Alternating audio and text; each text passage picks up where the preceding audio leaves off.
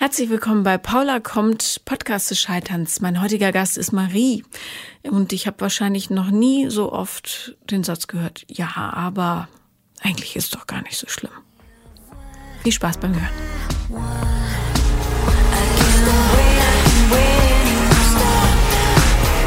Herzlich willkommen, Marie. Hallo. Auf einer Skala von 1 bis 10, wie geht's dir heute? Ähm, heute vier. Tatsächlich. War mal wieder unterwegs. Das ist ganz gut. Okay, ich meinte 10 ist ziemlich gut und 0 ist nicht so gut, trotzdem eine 4. Mhm, schon. Mhm. Ist hm. gerade eher so unten angesiedelt insgesamt. Ich merk's an der 4. Äh, du hast mir geschrieben, du, es fällt dir schwer, dir das Herz nicht herauszureißen. Mhm. Beziehungsweise es hat ja auch schon jemand anderes für dich getan. Ja. Ähm, erzähl mal. Ähm, ja, ich habe überlegt, wo fange ich an? Also äh, insgesamt war dieses Jahr, also es ist Corona, von daher war es eh kein gutes Jahr, aber darüber hinaus für mich irgendwie beschissen. Und ähm, ich war, ich habe den Podcast auch schon oft gehört und dann äh, ist immer die Prüfung, ähm, die man noch nicht absolviert hat, die werden einem immer wieder serviert auf Neues und dieses Jahr habe ich es andauernd um die Ohren gepfeffert gekriegt. Ähm, Genau, ich habe eine große Liebe in meinem Leben mhm. und die ist mir wieder über den Weg gelaufen, jetzt diesen Herbst. Und es ist nicht gut ausgegangen. und das ähm, macht die doch sehr weit unten angesiedelte Punktzahl mhm. aus. Ähm, darf ich fragen, woran du das festmachst, dass er die große Liebe war? Wann das ist?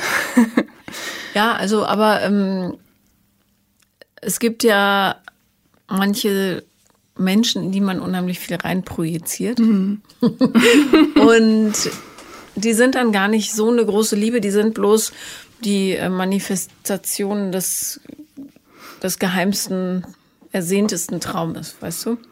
Ja, ja, also ich weiß um Projektion so und habe mich das natürlich auch gefragt und wurde das, also es geht sieben Jahre mhm. schon. Also ohne, dass wir je zusammen gewesen wären. Erzähl mal die Geschichte von dir. okay. Ähm, ich bin in ihn reingestolpert vor mhm. sieben Jahren ähm, äh, auf einer Weihnachtsparty ähm, und war fand ihn von Anfang an toll, so ganz wahnsinnig toll. Bin in den rein auf einer Feier genau und ähm, dann da auch gepennt.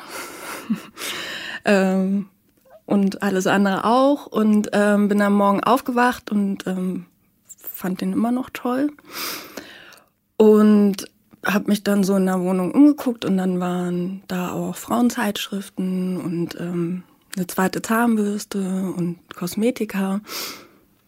So, aber ich habe mir erstmal erstmal schön das Gehirn ausgeschaltet und dann haben wir immer noch geschrieben und irgendwann kam, also wir haben uns dann noch ein paar Mal getroffen und irgendwann kam halt raus.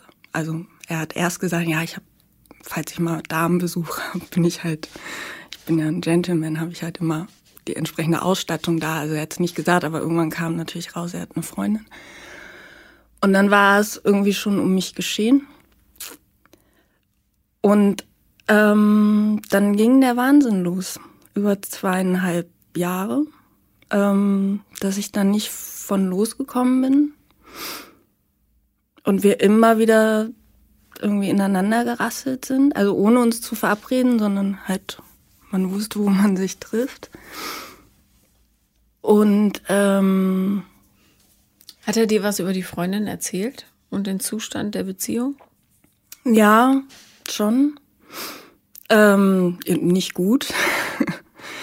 Ähm, aber er hat auch nie, also er hat nie gesagt, er würde Schluss machen oder irgendwas. Also es war von Anfang an klar, ähm, dass er mit ihr zusammenbleibt und äh, hat da auch mir nie Illusionen gemacht. Also da war keine Schönreden oder irgendwas. Und eigentlich, glaube ich, also wir hatten ja gar keinen Alltag. Wir sind ja immer nur abends ineinander gerasselt, so, aber auch in schöner Regelmäßigkeit jede Woche. Also die Stadt, aus der ich komme, ist dann nicht so groß und die Szene, als dass man nicht wüsste, wo man sich trifft.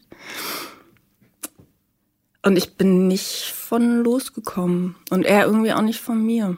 Und ähm, also es ist mir alles entglitten im Chaos. Also mein Leben kommt, also äh, mich da auch drin verloren, so.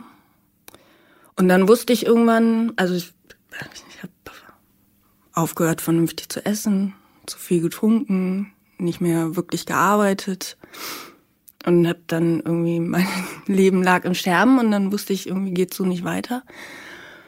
Also eigentlich wusste ich es die ganze Zeit und dann bin ich abgehauen in eine andere Stadt, weil ich wusste, solange wir hier gemeinsam in dieser doch zu kleinen Stadt dafür leben, geht das nicht gut aus. Und dann war es auch erstmal wirklich vorbei. Also nie in meinem Kopf, aber natürlich haben wir uns nicht mehr gesehen. Hat er ähm, irgendwie gesagt, komm noch zurück oder ich vermisse dich oder irgendwie? Nein. Nee. Nein. Mhm. Also wir haben immer wieder, also es war chaotisch. Also wie gesagt, er hat nie gesagt, ich werde mit dir zusammen sein. Er hat immer, also er hat gesagt, ich glaube, er hat schon ein, also ist jetzt auch was er gesagt, aber auch mein Urteil eine sehr ungesunde Beziehung geführt und hat immer gesagt, ich weiß, also sie wird halt nie gehen und wenn ich mit dir zusammenkomme, bist du in spätestens drei Jahren weg. So. Ja, was seine Beziehung äh, macht und wie ist das, ist ja nicht dein Business, ne? Also das ja. kann dir eigentlich egal sein. Okay, also du bist in die andere Stadt und dann? Also ich bin nicht alleine in die andere Stadt. Äh, Sondern? Mit äh, meinem damaligen Partner. Also der hat da gewohnt. Businesspartner oder Beziehungspartner? Beziehungspartner. Also das heißt, du warst auch in einer Beziehung? Nee, dann. Dann. Äh, das okay. war mein Fluchtfahrzeug. Das Fluchtfahrzeug. Daraus. Alles klar. Und, Wusste äh, der, dass er Fluchtfahrzeug ist? Nein. Mhm. Ähm, nee. Und ich wusste es irgendwie schon, aber natürlich nicht bewusst. Also irgendwie, ich wusste, ich muss hier raus und sonst ähm, wird irgendwie das Chaos nur noch größer und irgendwann komme ich gar nicht mehr raus. Und es war dann sehr praktisch, dass er halt in einer anderen Stadt gewohnt hat. Und dann hatte ich auch in dem Zuge mein, mein Job war zu Ende. Ähm, und es hat irgendwie ganz gut gepasst. Und dann meine Mitbewohner, ich hatte eine ganz, also habe ich immer noch, aber wir wohnen nicht mehr zusammen, eine ganz tolle Mitbewohnerin, die ist dann mit ihrem Freund zusammengezogen und irgendwie war alles klar, ich, ich muss hier weg. Ja. So. Okay. So, und dann, wie lange hielt die Beziehung zu dem Fluchtfahrzeug? Drei Jahre. Ja? Ja. Mhm. Und dann habe ich in den drei Jahren irgendwie alle Scherben wieder zusammengesetzt. So und äh, sehr viel Ruhe gefunden. Und ähm, dann ähm, ja mich irgendwie wieder aufgepäppelt und ähm, dann war also ich bin dann jetzt wieder zurück in die Stadt, wo ich vorher war. Und unser Plan war, ich lebe gerade mit ähm, einem befreundeten Ehepaar und ihrem Sohn in meinem Elternhaus. Ohne meine Eltern, die sind weg, aber wir wohnen in dem Haus. Und wir wollten, eigentlich wollte ich mit dem Fluchtfahrzeug, ähm, dass wir beide und das Ehepaar mit ihrem Sohn, dass wir da alle zusammen einziehen und eine Woche vorher, bevor wir dann in die Stadt wieder zurück äh, sind, ähm, hatte ich gesagt, nee, es geht nicht. Ich kann das nicht, weil ich auch nicht wollte, dass er dann die Stadt wechselt wegen mir und nach einem Jahr fällt mir auf, so mm -mm. Mhm. und habe die Reißleine gezogen und bin dann alleine wieder zurück und er ist geblieben. Ja. Ja. Okay. Und dann, äh, das hört sich ja so an, als sei der andere Typ dann plötzlich wieder aufgekreuzt. Ja, also naja, er war ja dann wieder da, ja. weil ich ja wieder auch da war. Und, und du dann, hast dann auch schön dafür gesorgt, dass sich eure Wege nee, kreuzen und so. Nee, nee, gar Also ich hatte dann ähm, Ende letzten Jahres bin ich äh, mit einem Menschen zusammengekommen, der tatsächlich kein Fluchtfahrzeug war. Ähm, also dass, ähm, dass ich zurückgekommen bin, das ist jetzt zweieinhalb Jahre her und dann ähm, genau im Herbst letzten Jahres. Und ich habe irgendwie gedacht so, ach, ach, äh, ich, ich kann ja doch was, wirklich was für, für jemand anders empfinden. Und das ging ein paar Monate gut. Und dann war es auf einmal vorbei. ähm, wie, wie ist es geendet? Also wir hatten einen banalen Streit am Telefon Und dann hat er gesagt, er kann nicht mehr mit mir zusammen sein, aber ähm, dann hab ich gefragt, machst du gerade am Telefon mit mir Schluss nach acht Monaten? Und dann hat er gesagt, nee, nee, wir müssen dann natürlich schon noch drüber reden. Und seitdem habe ich nie wieder was von ihm gehört. Wie lange ist das jetzt? Ja. Das war im März. Mhm. Ähm, hast du Kontakt zu irgendeinem Bekannten oder so? Gar nichts. Gar nicht. Ja. Nee. Ähm, was hast du seit März dann gemacht? Ähm, Chaos gestiftet. also ja, also das war ganz schlimm. Und dann ähm, habe ich mich ein bisschen abgelenkt, so soweit das ging in diesem doch komischen Jahr. Habe auch viel gearbeitet. Ähm, war noch einmal im Urlaub, habe irgendwie versucht, das ähm, damit abzuschließen, was sehr schwer ist, wenn man nie ein klärendes Gespräch hat, weil ich das auch wirklich nicht erwartet habe, dass auch niemand soll. Also es war wirklich aus dem Nichts. Genau, und dann ähm, habe ich ähm, zwischendurch auch getindert. Und da ist mir dann im Herbst die große Liebe. Also weil ich hatte Nummern gelöscht, blockiert, alles. Also ich hätte ihn nicht erreichen können. Und da war er dann auf einmal wieder. Und dann, Ihr gematcht? ja. Und ist er noch mit dieser Freundin zusammen? Nein. Und Das jetzt ist er Single. Ja. Und hat er dich, äh, habt ihr euch getroffen? Ja, und das war, also es war als, also die Verbindung, die wir haben, war von Anfang an wieder da. Und ich habe halt wirklich gedacht, ach so, ach, ach so, jetzt kommt das Happy End. So, jetzt ist die Freundin weg und ich habe irgendwie wieder Boden unter den Füßen und irgendwie, ach, das sollte alles so sein. Und dann ging das auch ein paar Wochen wirklich gut. Und ich war auf Wolke 7 und habe gedacht, boah, also immer auch skeptisch, weil das Chaos ja damals so groß war.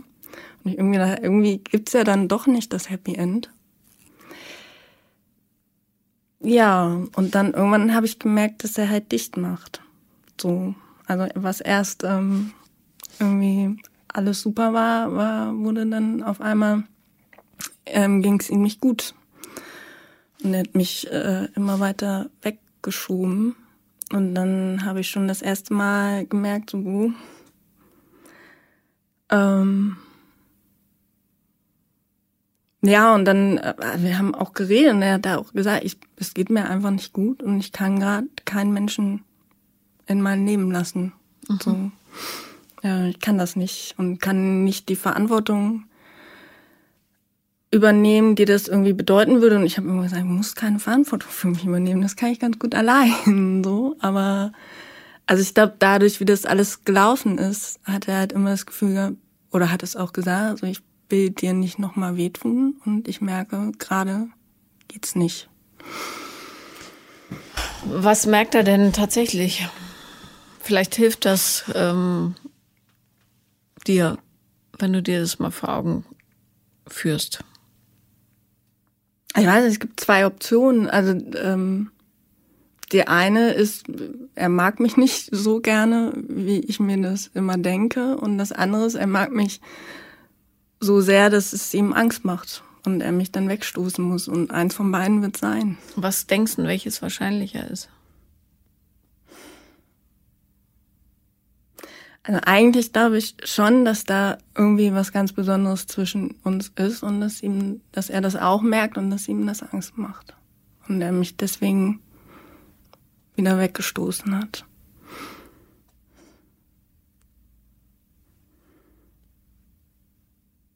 Also weil ich irgendwie auch immer, also weil ich ach, in all dieser Zeit, ich habe äh, diese, ich entschuldige mich auch an dieser Stelle bei all meinen Freundinnen, die ich ungefähr wahrscheinlich schon so viel mit dieser Geschichte genervt habe. Und es sich für mich nicht auserzählt, aber wirklich, weil da diese Verbindung zwischen uns ist und es nicht weggeht, was ich auch mache. Das Schicksal des Menschen ist, dass er ähm, Dinge gerne romantisch verklärt. Das macht uns als Spezies ja auch so besonders. Wenn du mir das so erzählst, erkenne ich nicht so viel, was deine Theorie stützt, wenn ich ehrlich bin. Diese besondere Connection zwischen zwei Menschen, die kann auch ähm, eine gewisse Vertrautheit sein, die man spürt. Das bedeutet aber nicht zwangsläufig, dass es die ganz große Liebe ist. Ja, das können auch zwei Menschen sein, die sich vielleicht in ihrem in ihren inneren Konflikten oder so spiegeln und dann hast fühlst du dich plötzlich so gesehen von jemandem. Aber ähm, im Leben ist es fast immer so, dass ähm, die Leute das schon hinkriegen, wenn sie das wollen. Ja. Und man darf auch nicht unterschätzen, wie angenehm das natürlich ist, jemanden da draußen zu wissen, der so ein Cheerleader ist. Ja. Ja. Und ich finde, gerade wie du ähm, darauf reagierst, auf ihn und die ganze Geschichte, nämlich auch körperlich mit ja durchaus selbstzerstörerischen Tendenzen, äh, dass es nicht den Eindruck macht, dass es für dich eine gesunde Connection ist. Nee, also gesund war es nie. Ja, und ähm, das will man aber im Leben haben, gesunde Beziehungen und nicht toxische. Ja. ja. Und, und äh, manchmal ist es ja so, dass man so große Gefühle plötzlich bekommt oder, oder man so stark gereizt oder getriggert wird, dass das ein wahnsinnig großes Gefühl der Vertrautheit in einem hervorruft und man das dann quasi fehl interpretiert als das ist die ultimative, das ultimative Begehren, die ultimative Liebe. Das muss es sein, nichts anderes darf es sein.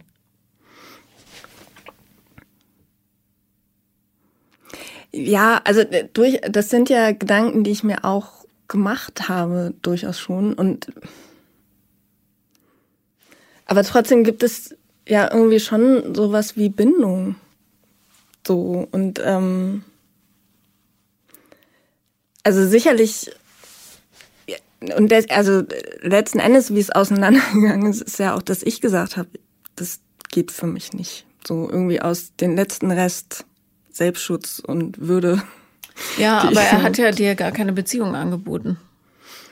Insofern hast du dich auch aus etwas gelöst, was dir gar nicht als Option zur Verfügung stand. Er hat ja gesagt, ich trenne mich von meiner Freundin nicht. Das ist meine Beziehung. Oder er hat zumindest nicht gesagt, ich trenne mich. Nee, aber die ist ja weg. Ja, jetzt, nach sieben Jahren. Aber die ist nicht deinetwegen weg sondern nee. weil die Beziehung nicht mehr funktioniert hat. Und jetzt ist er auf Tinder unterwegs, das heißt, ähm, wahrscheinlich möchte er sich einfach ein bisschen freivögeln. Und ähm, dann kommt das liebe alte bekannte Gesicht des Weges und er denkt, ach Mensch, das war toll. Die war so ein Fan von mir und ich mag sie ja auch irgendwie. Können wir matchen mal.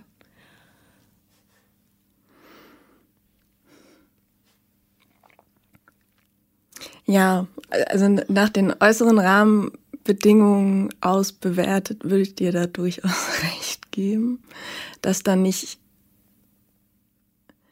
viel verspricht. Aber also das, was es schon so anders gemacht ist ja in der Zeit, die wir jetzt hatten, wir ja tatsächlich mal Alltag hatten und ähm, uns ja durchaus mal die Zeit genommen haben, uns kennenzulernen. Also das war ja was anderes als der Wahnsinn, der vorher war, der irgendwie nur aus betrunken miteinander abstürzen bestand. Ja.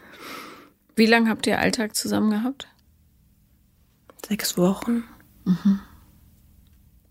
Also und dann wurde es halt zunehmend schlechter. Mhm. Wenn du den Podcast gehört hast, mhm. dann kennst du ja sicher die drei Monatsregel. Ja, aber es sind ja sieben Jahre. Da, ja. kann man ja nicht. Ja, ja, du hast eine ganz bezaubernde Art, egal was man sagt, immer zu sagen, ja, ja, nee, nee, nee, aber das stimmt ja nicht. Das ist ja gar nicht wahr. Mich würde interessieren, ähm, was, was hat er gemacht in diesen sechs Wochen, was dir bewiesen hat, dass er dich wirklich will?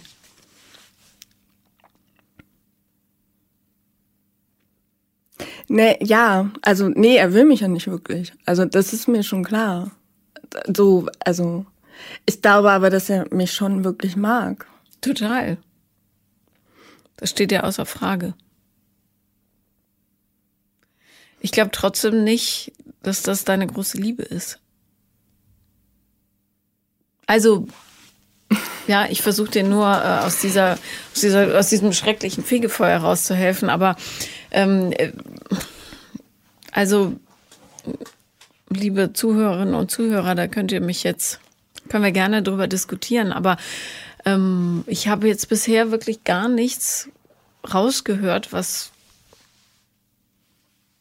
womit ich sagen kann, das ist super, bleib da unbedingt dran in diesem Gefühl. Sondern ähm, ich würde eher vorschlagen, dass wir erforschen, warum du so zerbrechlich in Beziehungen bist. Kommt auf die Beziehung drauf an. Ja, aber in den letzten sieben Jahren hattest du ja jetzt nicht eine Beziehung, wo du sagen würdest, da bin ich aus vollem Herzen dabei, die erfolgreich geführt wurde. Nee, erfolgreiche Beziehungen ist nicht so meins. Ja, das aber warum ist es so? Also ähm, ich, du, du tust dir schwer mit Blickkontakt. Du hast unheimlich lange die Augen zu immer, wenn man dich okay. anguckt. Äh, du zwinkerst viel. Das heißt, ich, ich würde jetzt sagen, du bist eher ein unsicherer Mensch. Ja. Ähm, und vielleicht nicht so selbstbewusst, wie du ähm, sein könntest. Ähm, vielleicht fühlst du dich nicht so stark, wie du dich fühlen dürftest. Aber warum ist das so? Ähm, also es gibt bestimmt immer viele Faktoren. Also ich glaube, ähm, es ist, ist ein, ein, ein Schwanken zwischen wahnsinniger Selbstüberschätzung und wahnsinniger Unterschätzung. Also irgendwie einem unheimlichen Leistungsdrang auf der einen Seite und auf dem auf der anderen Seite dem nicht genügen zu können. Mhm. So. Ähm, und dazu schwankt, dazwischen schwankt es. Ja, was so. eine total klassische Beschreibung von äh, großer Selbstunsicherheit ist. Okay, ja, ja dann. Aber ähm, wo, woher, wo hat das ihren Ursprung? Ich kenne es nicht ohne, ehrlich gesagt. Also, ähm, also und da ich schon so lange kenne, Sicherheit sicherlich von den Eltern, also ähm, auf jeden Fall. Sind deine Eltern noch zusammen? Nein. Wann haben die sich scheiden oder lassen oder getrennt? Da war ich fünf, sechs. Und äh, mit wem bist du dann aufgewachsen? Mit meiner Mama. Hast du Geschwister? Mhm. Große Schwester und große, also sehr viel ältere Schwester und einen großen Bruder. Okay, und die waren dann schon aus dem Haus, oder? Nee, ähm, meine Schwester dann irgendwann, mhm. ähm, als sie sich haben trennen lassen. Auch da war sie gerade in den USA für ein Jahr. Und mein Bruder, so viel älter ist er nicht, fast drei Jahre. Okay. Also der war schon auch noch Kind. Mhm. Und äh, hat deine Mutter dann einen neuen Partner gehabt? Ja, sofort. Also ich glaube, das war für, für ihr Fluchtfahrzeug, glaube mhm. ich. Ja. Und wie lange waren die zusammen? Ähm, bis ich also ausgezogen bin mit 18. Aber war das eine glückliche Verbindung? Nein. Meine Mutter hat kein Talent da drin, so wenig wie ich. Mhm. Oder ein Talent darin, unglückliche Beziehungen zu führen. Und ist es dein Wunsch, ihr danach zu eifern? Also glaubst du wirklich, dass du da keine Begabung hast? Oder ist es eher ein Terrain, in dem du dich halt sicher fühlst? Ich glaube, ich habe keine Beziehungszuversicht. Mhm. Also, und auch nie, nie ähm, gehabt. Also dieses, äh, bis das der Tod uns scheidet, glaube ich, hat für mich nie eine Bedeutung gehabt. So. Ja, das ist auch nicht mehr zeitgemäß, ja. seien wir ehrlich. Aber ähm, was war denn so die, das gesündeste Beziehungsvorbild, was du in deiner Kindheit kennengelernt hast? äh, uh. äh, nee. Äh, nee, die waren alle nicht so gesund. Mhm. Also, nee. Wie müsste denn eine Beziehung sein, die glücklich ist? Ähm, eine ausgewogene Mischung aus ähm, Freiraum und Unterstützung. Irgendwie so. Und ähm, sich Raum zum Entfalten geben. Ja. Ja, wahrscheinlich ähm, ähm, sollte es mit Beziehung besser sein als ohne. Sonst kann man es lassen. Aber Ja. Ja, also da würde ich dir zustimmen. Ähm, lieber keine Beziehung als eine schlechte.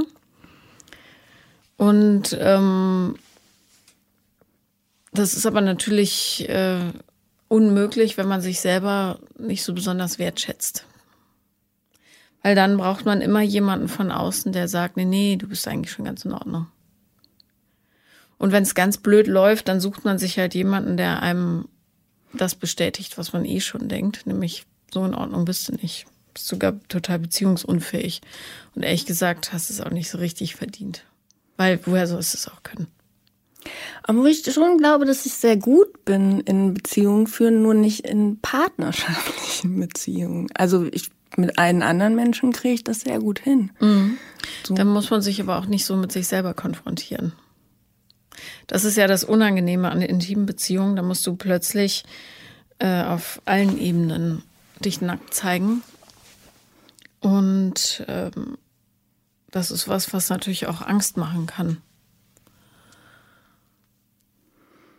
Und der Grund, warum ganz, ganz viele Leute, die eben keine gesunden Beziehungsvorbilder haben, wie echt 80 Prozent aller Leute, ähm, sich dann in Beziehungen oder mit Beziehungen zufrieden geben, die echt von minderer Qualität sind, ist ähm, der, dass du dich eben in einem gewohnten, auf, auf gewohntem Boden bewegst. Ja, du kennst das. Das ist schon okay, so wie es ist. Und es erfüllt dich mit einem wohligen, weil bekannten Gefühl, weil du das kennst, so wie es ist. Und dieses elende Gefühl, was Beziehungen oder so ein Verhalten oder das ständige abgelehnt werden ähm, in dir dann auslöst, das ist was Bekanntes. Und darum strebst du, oder jetzt also verallgemeinert gesagt, Menschen in so Situationen ähm, lieber danach, als Gefahr zu laufen, von dem echten Großen übermannt zu werden.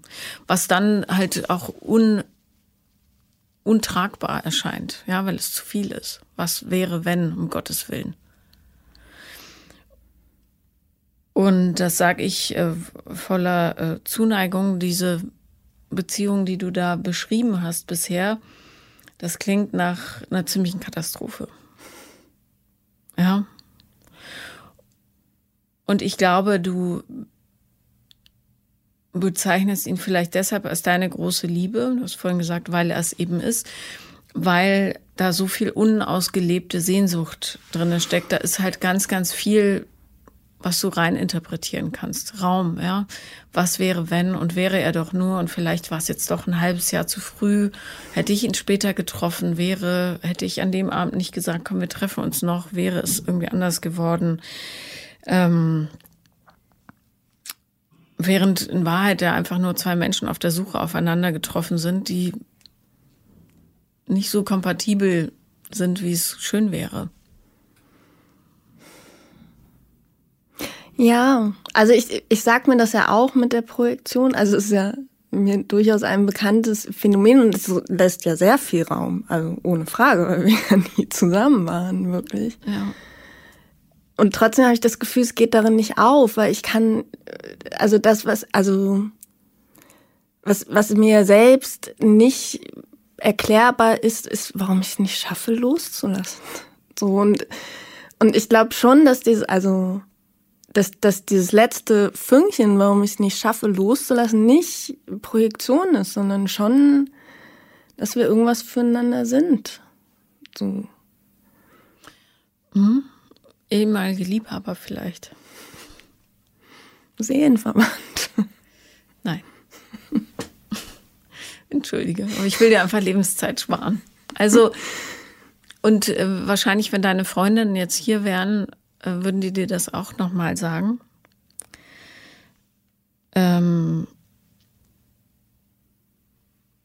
die Chance, dass, äh, dass er dein Seelenverwandter ist und ich mich hier total täusche, ist echt gering. Ja, nicht weil ich so toll bin, sondern weil die Zeichen wirklich eindeutig dagegen sprechen. Und ich glaube, warum es dir so wahnsinnig schwer fällt, loszulassen, ist, weil dahinter ein Gefühl oder eine Angst steckt, vor der du Angst hast, die du nicht ganz genau anschauen möchtest. Und insofern ist es durchaus auch ein kompensatorisches Verhalten. Ja, was ja okay ist. Aber ähm, da in, in das Loch zu gucken, das wäre, glaube ich, ein ganz heilsamer Schritt. Ja. Und was, was droht dir, wenn du loslässt? Was verlierst du? Das ist gar nicht, was also ich verliere nichts. So, das, aber ich habe ähm, und auch damals schon, was mich hat so wahnsinnig werden lassen, ist ähm, das Gefühl, dass da ein nicht zu ertragender Schmerz, also durch den ich nicht durch kann. Mhm. Ja, genau. Genau das ist es. Und da hast du ihn da vorgestellt, damit du da nicht hin musst. Aber genau dadurch zu latschen, wäre halt die Lösung. Und das ist brutal, dieser Weg. Aber der würde dich dann halt auch gesund machen. Ja, aber er ist nicht gehbar. Doch, der ist gehbar. Du brauchst nur Unterstützung.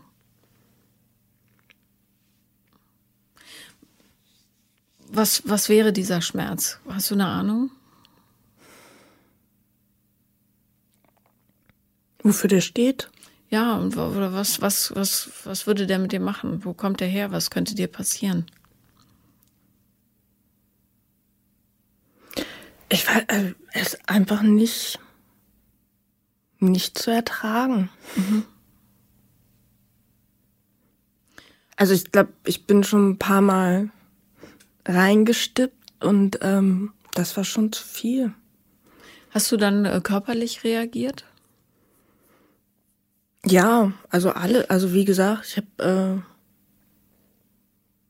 äh, ich glaube, alles in mir ähm, schreit und ähm,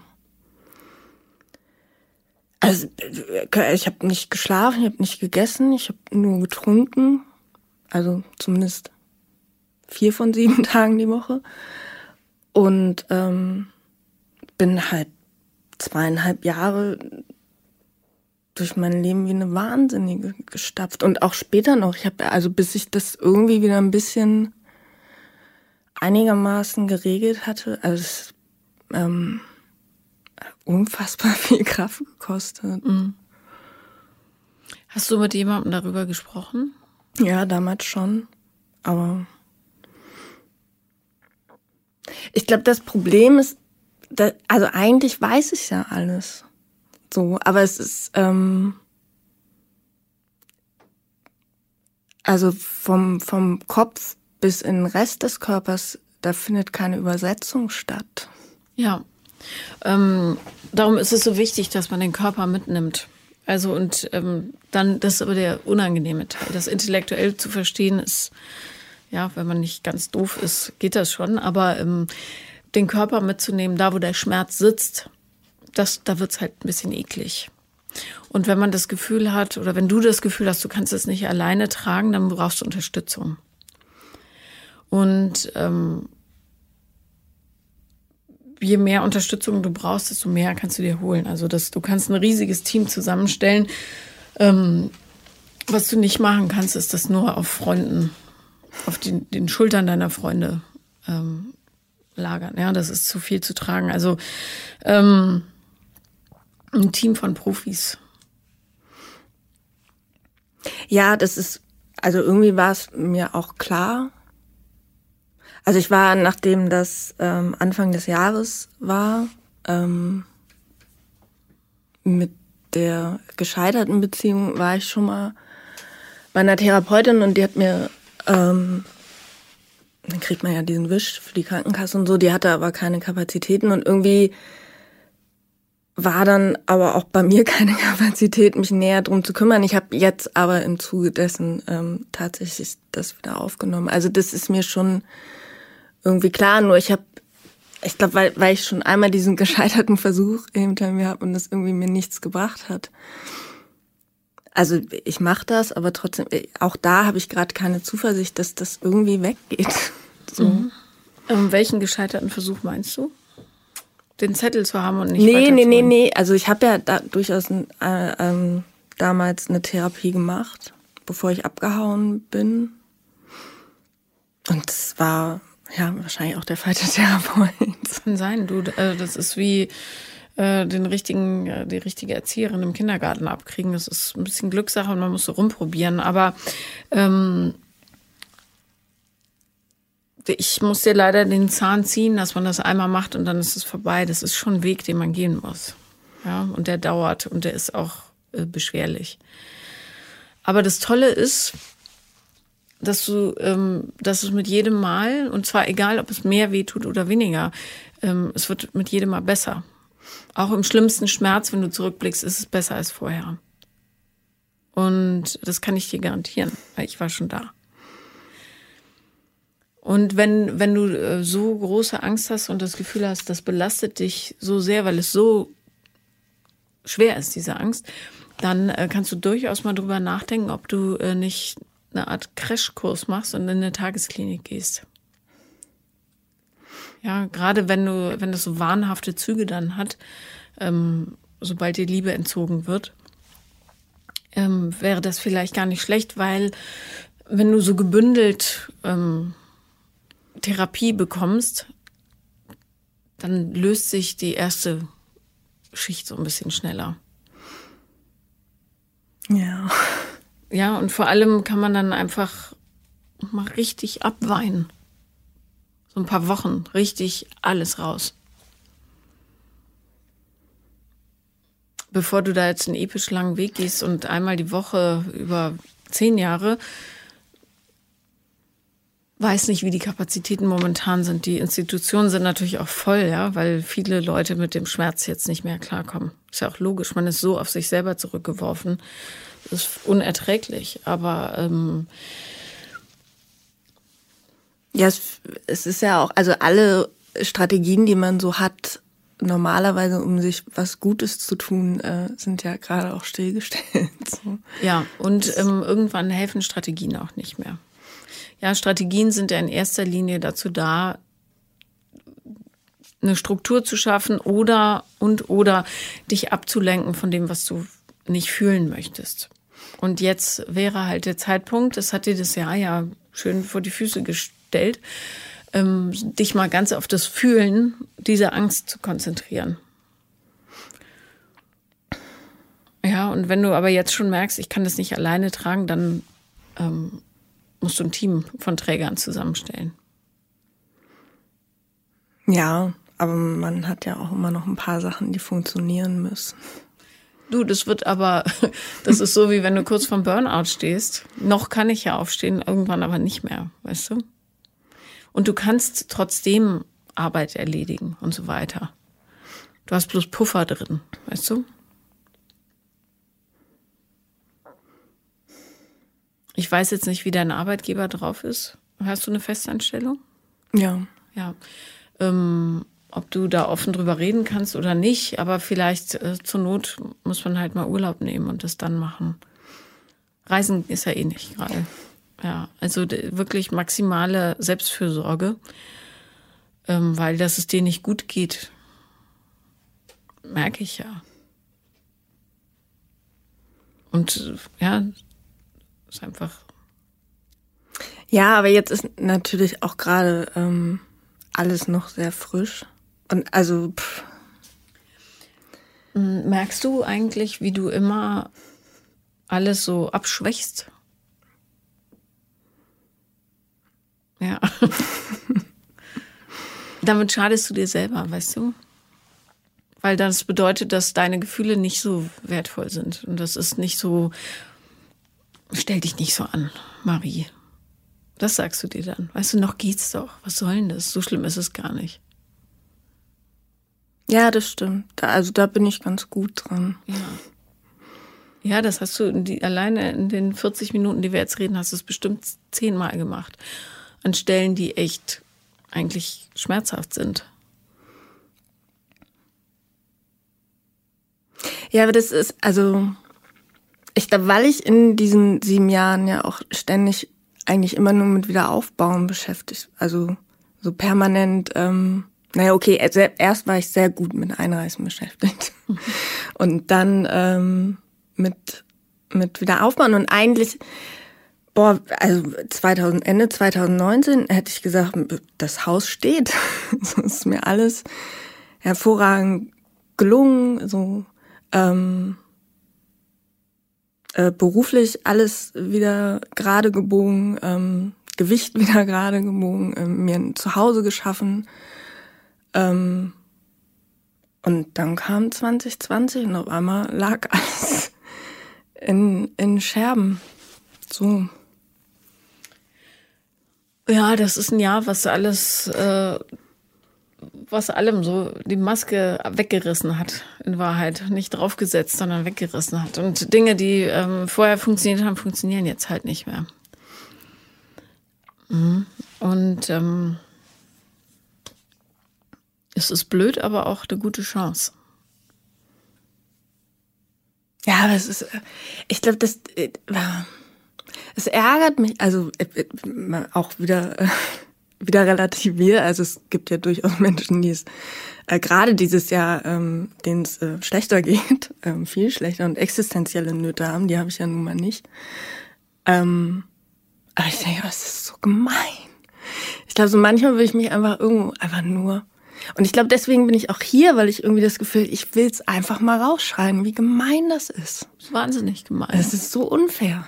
Also auch, ich meine, ich habe es ja alles selber gemacht. Ich habe meine Mitbewohnerin, als das wieder angefangen, ich habe ähm, oh, äh, ja, also ich gebe recht, man darf nicht immer alles auf die Schultern seiner Freunde verteilen. Ich ähm, habe zum Glück einen sehr breit aufgestellten Freundeskreis und so kleine kleine Batzen auf alle Schultern verteilen kann. Und es war schon ähm, damals so, und ich habe oh, ich hab, äh, tolle Freunde, also Wahnsinn, also Familie halt. Meine Familie ist nicht so toll, aber mit Deine meinen Freunde. Freunden habe ich mir eine Familie gebaut. Super. Ähm, Genau, und die haben mich damals schon getragen. Und als ich dann die besagte Person bei Tinder gematcht habe, das äh, zweite, was er geschrieben hat, ist, also, deine Freunde werden dich umbringen. so. Und haben sie nicht, aber die haben natürlich alle die Hände über den Kopf zusammengeschlagen. Naja, was ich eigentlich sagen wollte, ist, ähm, dass meine Mitbewohnerin gesagt hat, du weißt ganz genau, was du da machst. Mhm. So, also brauchst dich, also komm immer so, wir bauen dich immer wieder auf, aber im Grunde genommen brauchst du dich hinterher nicht beschweren, weil du weißt, was, was du da gerade machst und wer das ist. Und mag sein, dass Menschen sich verändern, aber die Wahrscheinlichkeit ist gering. Und ich habe mich ja sehenden Auges da irgendwie reingeworfen. Und ich wollte halt nicht. Ich wollte halt irgendwie an mein Happy End glauben. So. Kannst ja auch, bloß nicht mit dem. Ja. Vielleicht hilft es dir, wenn du ihn weniger als die Ursache ähm, betrachtest, sondern eher als Symptom.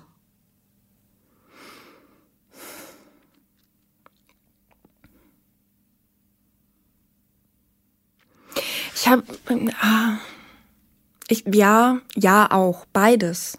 K können wir sagen beides? Also sicherlich auch, auch ähm, Symptom, aber irgendwie.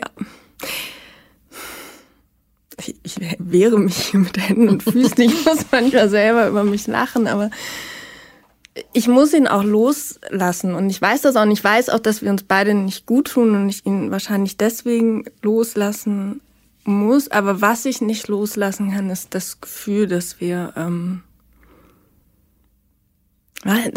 dass da irgendwas uns verbindet und wahrscheinlich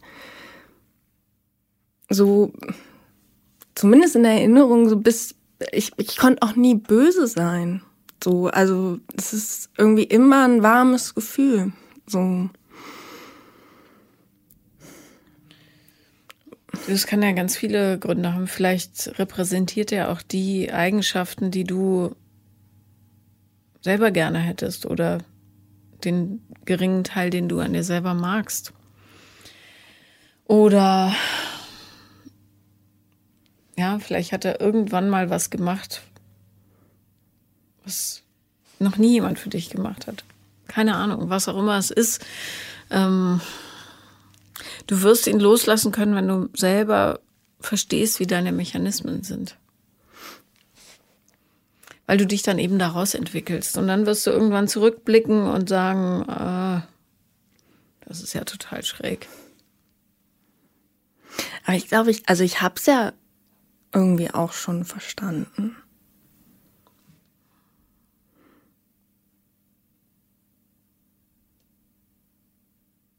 Ich kann ihn halt, also so na, natürlich ist das irgendwie dieses und vielleicht auch der Anteil Egozentrik an mir, dass ich irgendwie, warum ich auch nicht losgelassen kann, ist irgendwie das Gefühl, naja, wenn du es nur richtig machen würdest, also irgendwie, wenn es, wenn du dir nur mehr Mühe geben würdest, dann muss das doch, dann muss, hätte das doch funktionieren müssen. Und dass das irgendwie, dass das irgendwie Irrsinn ist, das weiß ich ja auch. So, also. Aber warum musst du dir mehr Mühe geben? Warum muss nicht er sich mehr Mühe geben?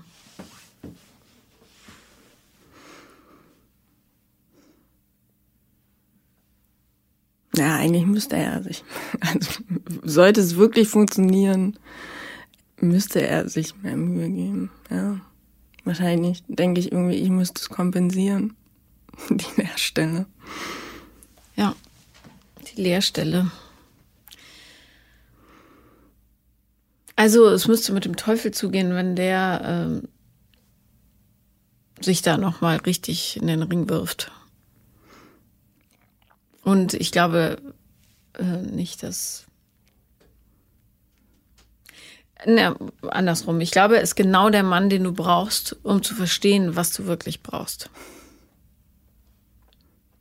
Kein Mann? Nee.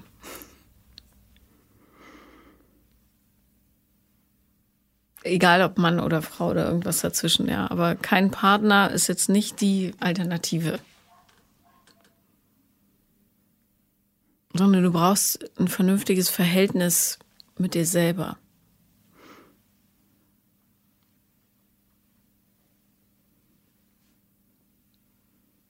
Ja.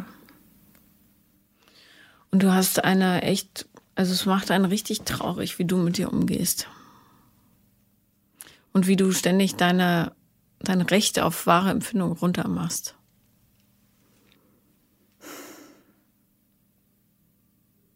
und wie du dich quälst in dieser Trauer.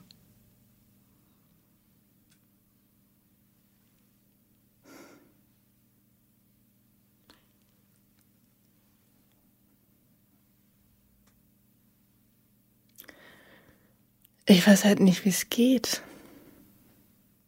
Dafür gibt es Leute, die dir das zeigen. Das weiß ja keiner, bevor er den Weg nicht beschritten ist, weißt du? Und darum ist es so wahnsinnig wichtig, um Hilfe zu bitten. Weil dann jemand da ist und sagt, pass auf, hier ist das erste Türchen.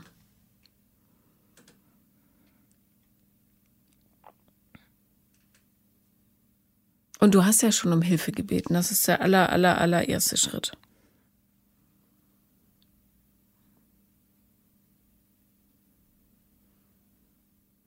Ja, ich, das Problem ist halt irgendwie das, nein, ist nicht das Problem, aber ich habe halt die Grundüberzeugung, Dinge alleine schaffen zu müssen.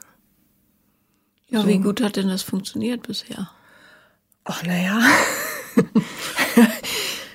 also es, es gibt ja Ebenen, da hat es sehr gut funktioniert. Mhm. Es ist natürlich anstrengend. So. Ja, und vor allem ist auch nicht nötig. Du musst die Sachen nicht alleine schaffen.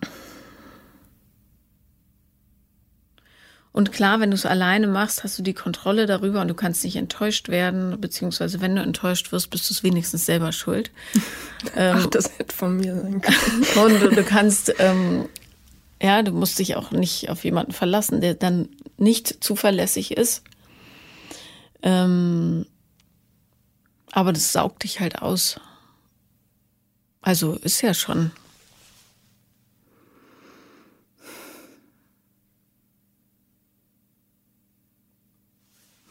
Ja, ja, wahrscheinlich ist es einfach das Gefühl zu scheitern, was, was ich dann nicht zulassen will. Also, weil dann es nicht alleine hinzukriegen. Also ich weiß, dass du jetzt sagen wirst, das ist kein Scheitern, aber für mich ist das ja Scheitern. So. Doch, das ist Scheitern, aber ja. Scheitern ist nichts Negatives. Ah, oder so. Ja, Scheitern ist der Punkt, an dem wir aufstehen, den Dreck von den Knien klopfen und merken, ah nee, warte mal, das war nicht der richtige Weg, lass mich nach einem besseren suchen. Und daran wachsen. Scheitern bedeutet nicht, dass du ein wertloser Idiot bist, der nichts auf die Reihe kriegt. Mutig und ehrlich zu scheitern bedeutet, dass du jemand bist, der die Stärke hat, nach Wachstum zu suchen.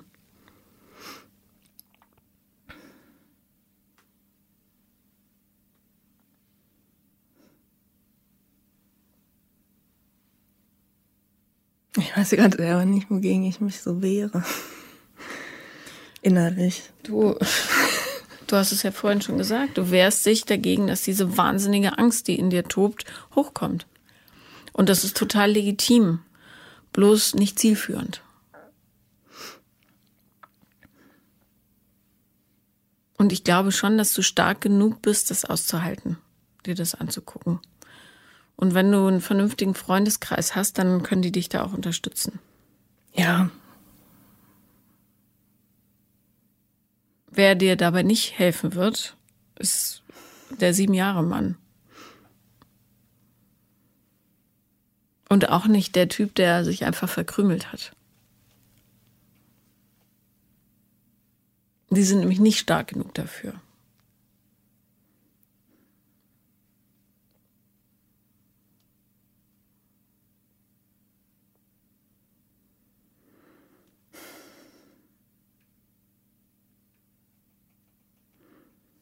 Ja, ja.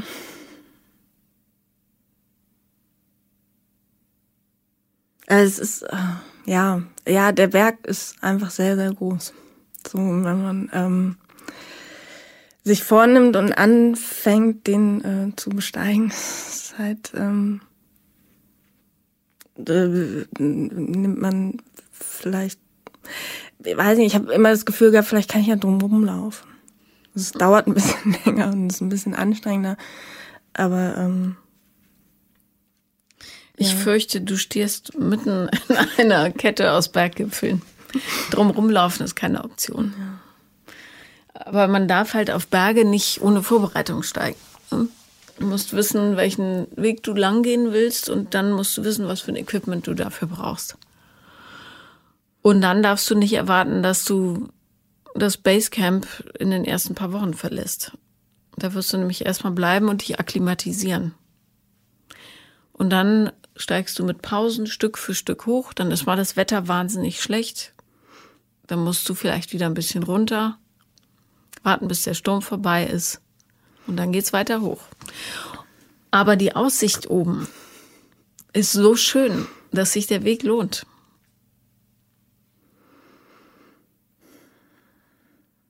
Ja, ja, das muss irgendwie die Grundüberzeugung sein, das ist mir schon klar. Aber ich habe immer,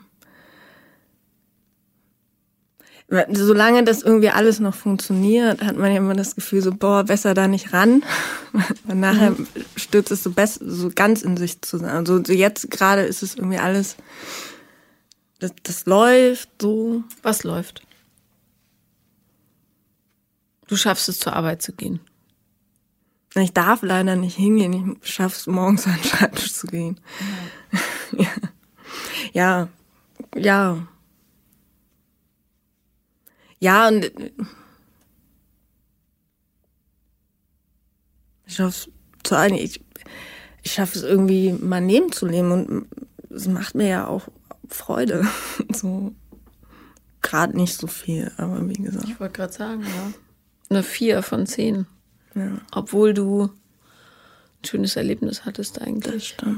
Das ist nicht so ein guter Score. Und weißt du, selbst der Mensch mit den allergrößten Depressionen auf Gottes weiter Flur schafft es zu lächeln und zur Arbeit zu gehen. Und da eine Maske drüber zu legen. Ja. Wichtig ist nicht, was man im Außen hinkriegt, sondern was man im Innen schafft. Ich wünsche dir einen schönen Aufstieg. Dankeschön. Nimm einen großen Rucksack mit. Mach ich.